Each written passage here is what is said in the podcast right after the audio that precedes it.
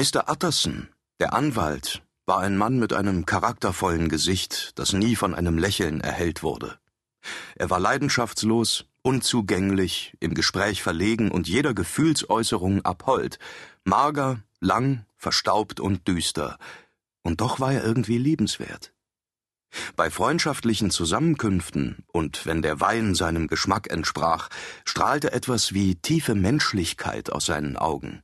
Etwas, das nie in seinem Gespräch zum Ausdruck kam, das sich aber nicht nur in diesen schweigenden Symbolen seines After-Dinner-Gesichtes zeigte, nein, öfter noch und lauter aus seiner Lebensführung sprach. Er war hart mit sich selbst. War er allein so, trank er nur Gin, um seine Neigung für erlesene Weine abzutöten, und obgleich er das Theater leidenschaftlich liebte, hatte sein Fuß seit zwanzig Jahren nicht mehr die Schwelle eines Theaters überschritten. Anderen gegenüber hatte er jedoch wiederholt seine Toleranz bewiesen. Mit einer fast an Neid grenzenden Bewunderung sprach er bisweilen über die energievolle Klugheit, die sich in ihren Missetaten zu erkennen gab, und war Not am Mann, war er eher geneigt zu helfen als zu verurteilen. Ich verstehe Keins Ketzerei, pflegte er in seiner etwas altmodisch gezierten Art zu sagen, ich lasse meinen Bruder auch auf seine eigene Fasson zum Teufel gehen. Bei dieser Charakterveranlagung war es häufig sein Schicksal, der letzte achtbare Bekannte und der letzte Halt von Menschen zu sein, die sich auf abschüssiger Bahn bewegten. Und solange sie sein Sprechzimmer aufsuchten, ließ er ihnen gegenüber auch nie den Schatten einer Veränderung in seinem Verhalten erkennen. Das kostete Mr. Utterson sicherlich keine große Überwindung, denn auch den Besten gegenüber war er stets zurückhaltend, und selbst seine Freundschaften schienen im Allgemeinen auf einer ähnlichen Basis universellen Wohlwollens zu beruhen. Es ist das Kennzeichen eines bescheidenen Mannes, seinen Freundeskreis gewissermaßen fertig aus der Hand des Schicksals zu empfangen. So hielt es auch der Anwalt. Seine Freunde waren entweder Verwandte oder Leute, die er seit langem kannte. Gleich dem Efeu war auch seine Zuneigung ein zufälliges Gebilde der Zeit und war kein Beweis für die Würdigkeit des betreffenden Objekts, dem sie sich zuwandte. Auch das Band, das ihn an Mr. Richard Anfield, einen entfernten Verwandten und einen in der ganzen Stadt wohlbekannten Lebemann, fesselte, war nicht anders zu beurteilen.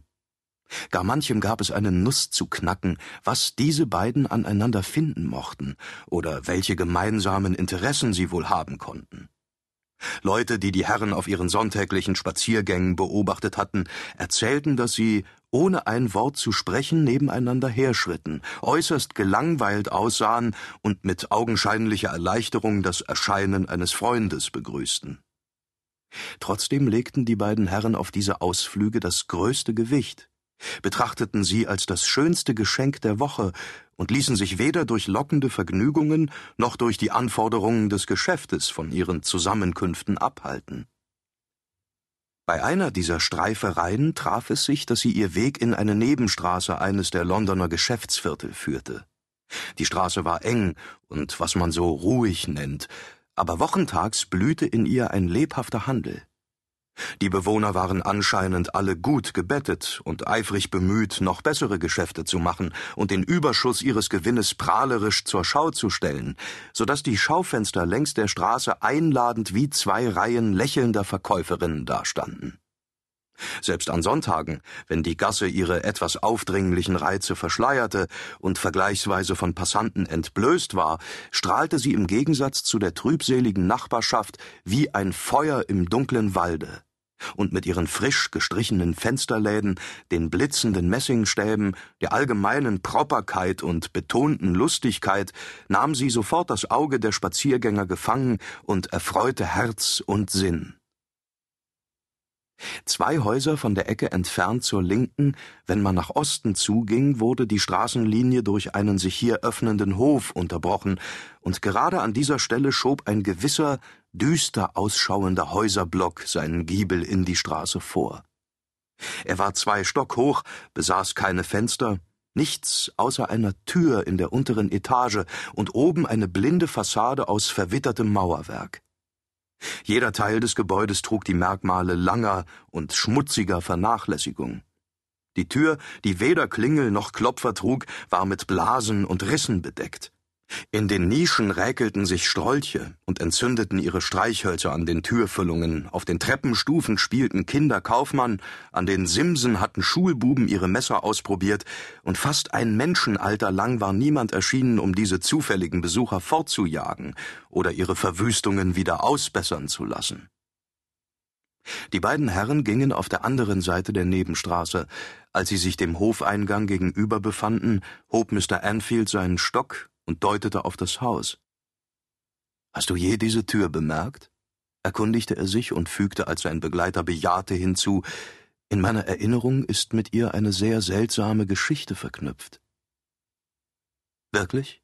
fragte Mr. Utterson mit einer kaum merklichen Veränderung in seiner Stimme. Und um was handelt es sich? Nun, es war folgendermaßen, erwiderte Mr. Anfield. Ich befand mich auf halbem Wege von irgendeinem Ort am Ende der Welt. Ein düsterer Wintermorgen. Es mochte etwa drei Uhr sein, und mein Weg führte mich durch einen Teil der Stadt, wo tatsächlich nichts zu sehen war außer Laternen. Straße auf Straße und alle Menschen in tiefem Schlaf. Straße auf Straße, alle erleuchtet wie für eine Prozession und alle leer wie eine Kirche bis ich endlich in jenen Gemütszustand geraten war, da man lauscht und lauscht und sich nach dem Anblick eines Schutzmannes zu sehnen beginnt. Auf einmal erblickte ich zwei Gestalten.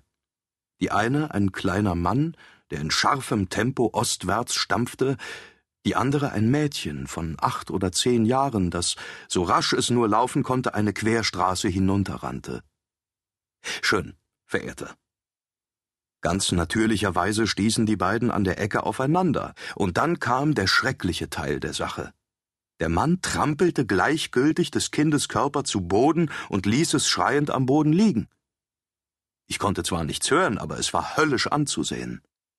Der Kerl war kein menschliches Wesen, er gemahnte an irgendeinen verdammten Klabautermann. Ich schrie hinter ihm drein, machte mich auf die Socken, ergriff meinen Gentleman beim Kragen und schleppte ihn dorthin zurück, wo sich bereits eine ganze Gruppe um das weinende Kind versammelt hatte.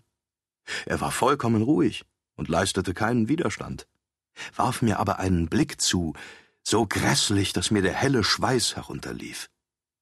Die Leute, die sich zusammengefunden hatten, waren die Angehörigen des Mädchens, und sehr bald erschien auch der Doktor, nachdem sie geschickt hatten.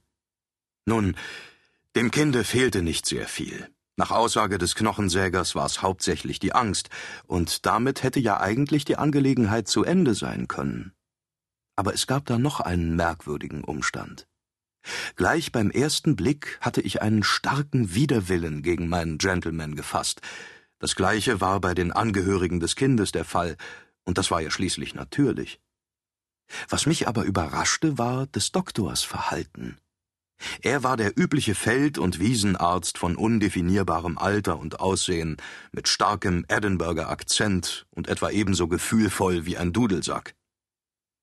Schön, mein Lieber, es ging ihm genau wie uns. Ununterbrochen starrte er auf meinen Gefangenen, und ich sah, wie der Knochensäger blass und elend wurde vor brennendem Verlangen, diesen Menschen zu töten. Ich wusste, was in seinem Kopfe vorging, ebenso genau wie er wusste, was mich selbst bewegte. Da es aber leider doch unmöglich war, ihn totzuschlagen, taten wir das nächstbeste. Wir erklärten dem Manne, wir könnten und würden aus dieser Sache einen solchen Skandal machen, dass sein Name von einem Ende Londons bis zum andern zum Himmel stinken würde. Falls er irgendwelche Freunde besäße oder sich eines Ansehens erfreute, würden wir dafür sorgen, dass er beides verlöre. Und während der ganzen Zeit, da wir kochend vor Wut auf ihn einsprachen, mussten wir ihm, so gut es ging, die Weiber vom Leibe halten, die wild wie Harpyien auf ihn eindrangen.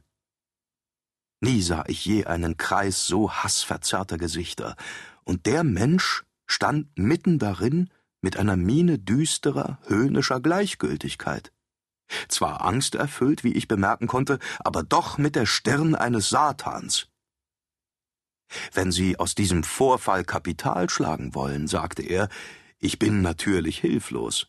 Aber jeder Gentleman wünscht doch eine Szene zu vermeiden. Nennen Sie mir Ihren Preis. Nun, wir pressten hundert Pfund für die Familie des Kindes aus ihm heraus. Natürlich versuchte er sich zuerst dagegen zu sträuben, aber irgendetwas in der Art unserer Anteilnahme ließ ihn Schlimmes ahnen, und so gab er endlich nach. Nun galt es zunächst das Geld zu holen, und wohin, glauben Sie, führte er uns?